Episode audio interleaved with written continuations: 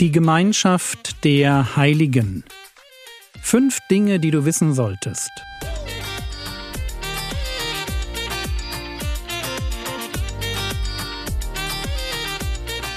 Theologie, die dich im Glauben wachsen lässt, nachfolge praktisch dein geistlicher Impuls für den Tag. Mein Name ist Jürgen Fischer und heute geht es um das Leben im Licht. Seit Jahren bin ich erstaunt, wie leicht es dem Teufel fällt, den Individualismus der Gesellschaft in die Gemeinde hineinzutragen. Jahr für Jahr nimmt das Bewusstsein für die Wichtigkeit einer Bindung von Gläubigen an ihre Gemeinde ab. Dafür wächst eine zutiefst eigenwillige Vorstellung von Autonomie im Glauben nach dem Motto Ich und mein Herr Jesus. Eine Vorstellung von Autonomie, die ich so in der Bibel nicht finden kann. Und das sage ich als jemand, der absolut kein Menschentyp ist. Ich verbringe meine Arbeitszeit allein und vermisse nichts. Aber ich mag mir halt auch nicht einreden, dass ich über dem Wort Gottes stehe. Und ich sehe auch, wohin es führt. Es führt jedenfalls meines Erachtens nicht dahin, dass Christen liebevoller werden. Gemeinschaft ist eben ein Lernfeld.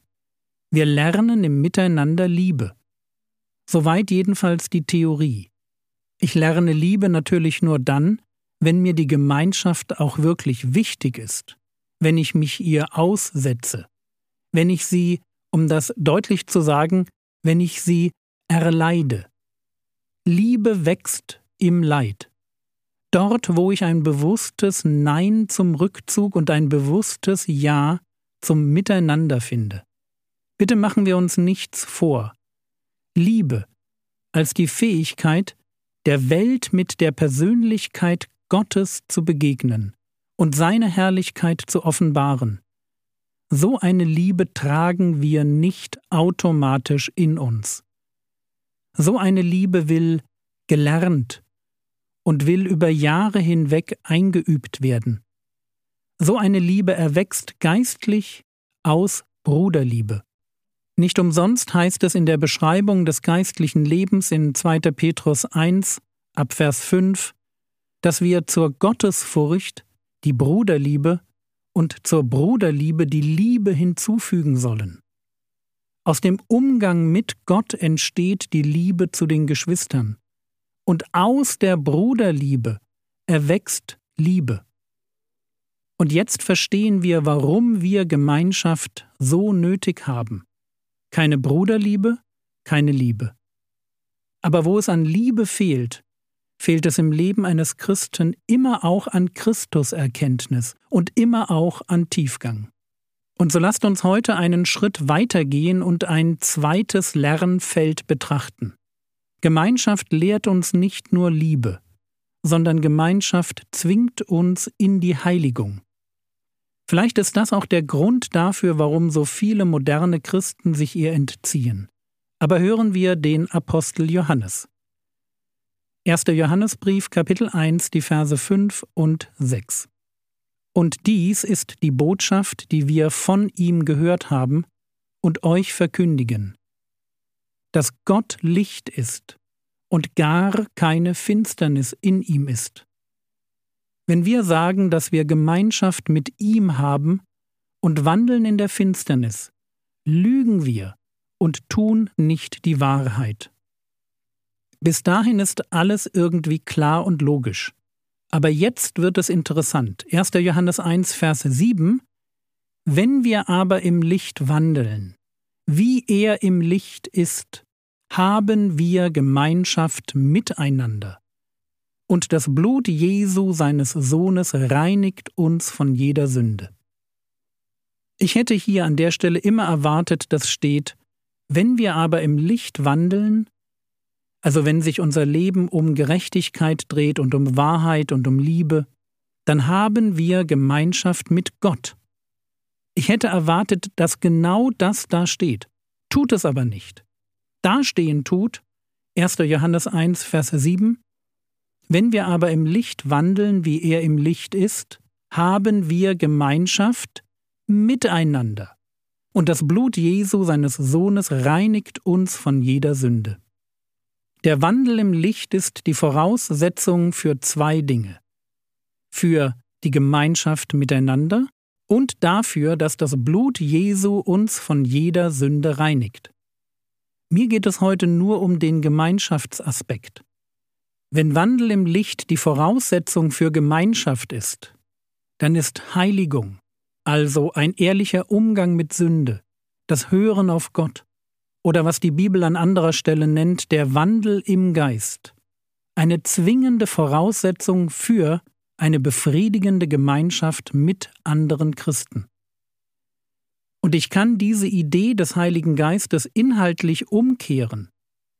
Wo es an guter Gemeinschaft unter Geschwistern fehlt, muss ich mich fragen, ob ich geistlich noch als jemand unterwegs bin, der im Licht wandelt. Der Wandel im Licht und gute Gemeinschaft mit den Geschwistern sind ganz eng ineinander verwobene Ideen. Es gibt das eine nicht ohne das andere. Schon deshalb nicht, weil die Gemeinschaft der Heiligen dazu berufen ist, mir meine Fehler zu zeigen. Und zwar genau die Fehler, die ich nicht sehen kann oder nicht sehen will. So heißt es in 1. Thessalonicher Kapitel 5, Vers 11 Deshalb ermahnt einander und erbaut einer den anderen, wie ihr auch tut. Es ist die Verantwortung der Gemeinschaft, dass alle Glieder einander ermahnen. Oder wie es dann in 1. Thessalonicher 5, 14 heißt, dass die Unordentlichen zurechtgewiesen werden. Eine Gemeinschaft der Heiligen ist schon dem Namen nach keine Gemeinschaft der Unheiligen. Und Achtung, es geht mir kein Stück darum, dass wir uns gegenseitig wie Blockwarte aufführen.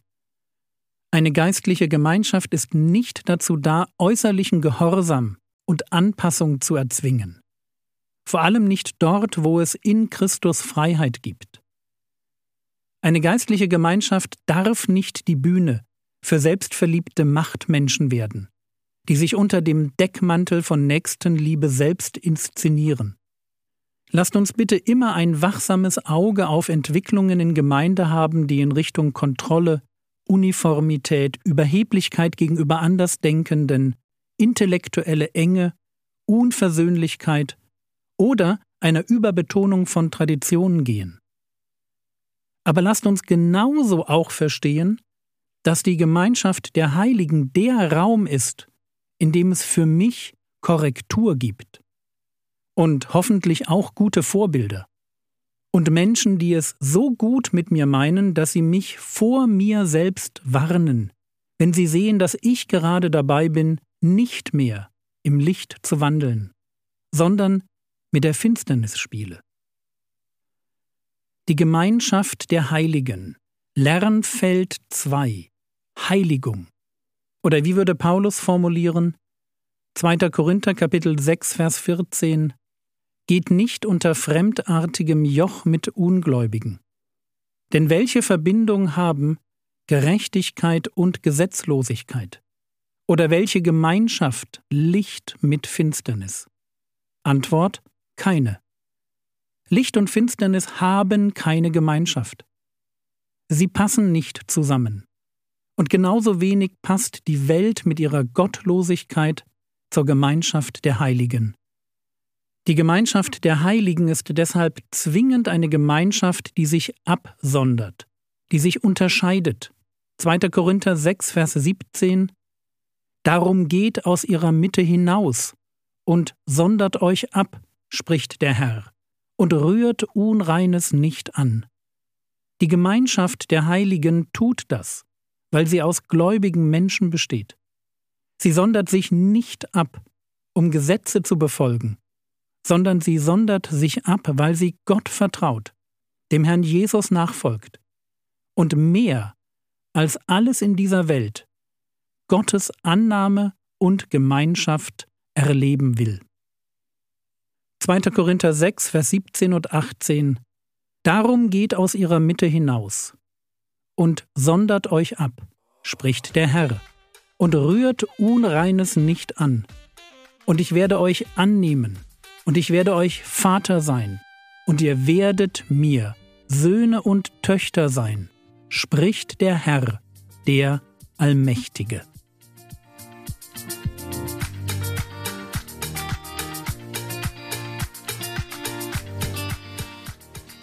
Was könntest du jetzt tun? Du könntest dir überlegen, ob für dich Korrektur durch Gemeinschaft ein frohmachendes Konzept ist. Das war's für heute. Lass dich weiter anreizen, dafür zu beten, dass der Ukraine-Konflikt ein friedliches Ende findet. Der Herr segne dich, erfahre seine Gnade und lebe in seinem Frieden. Amen.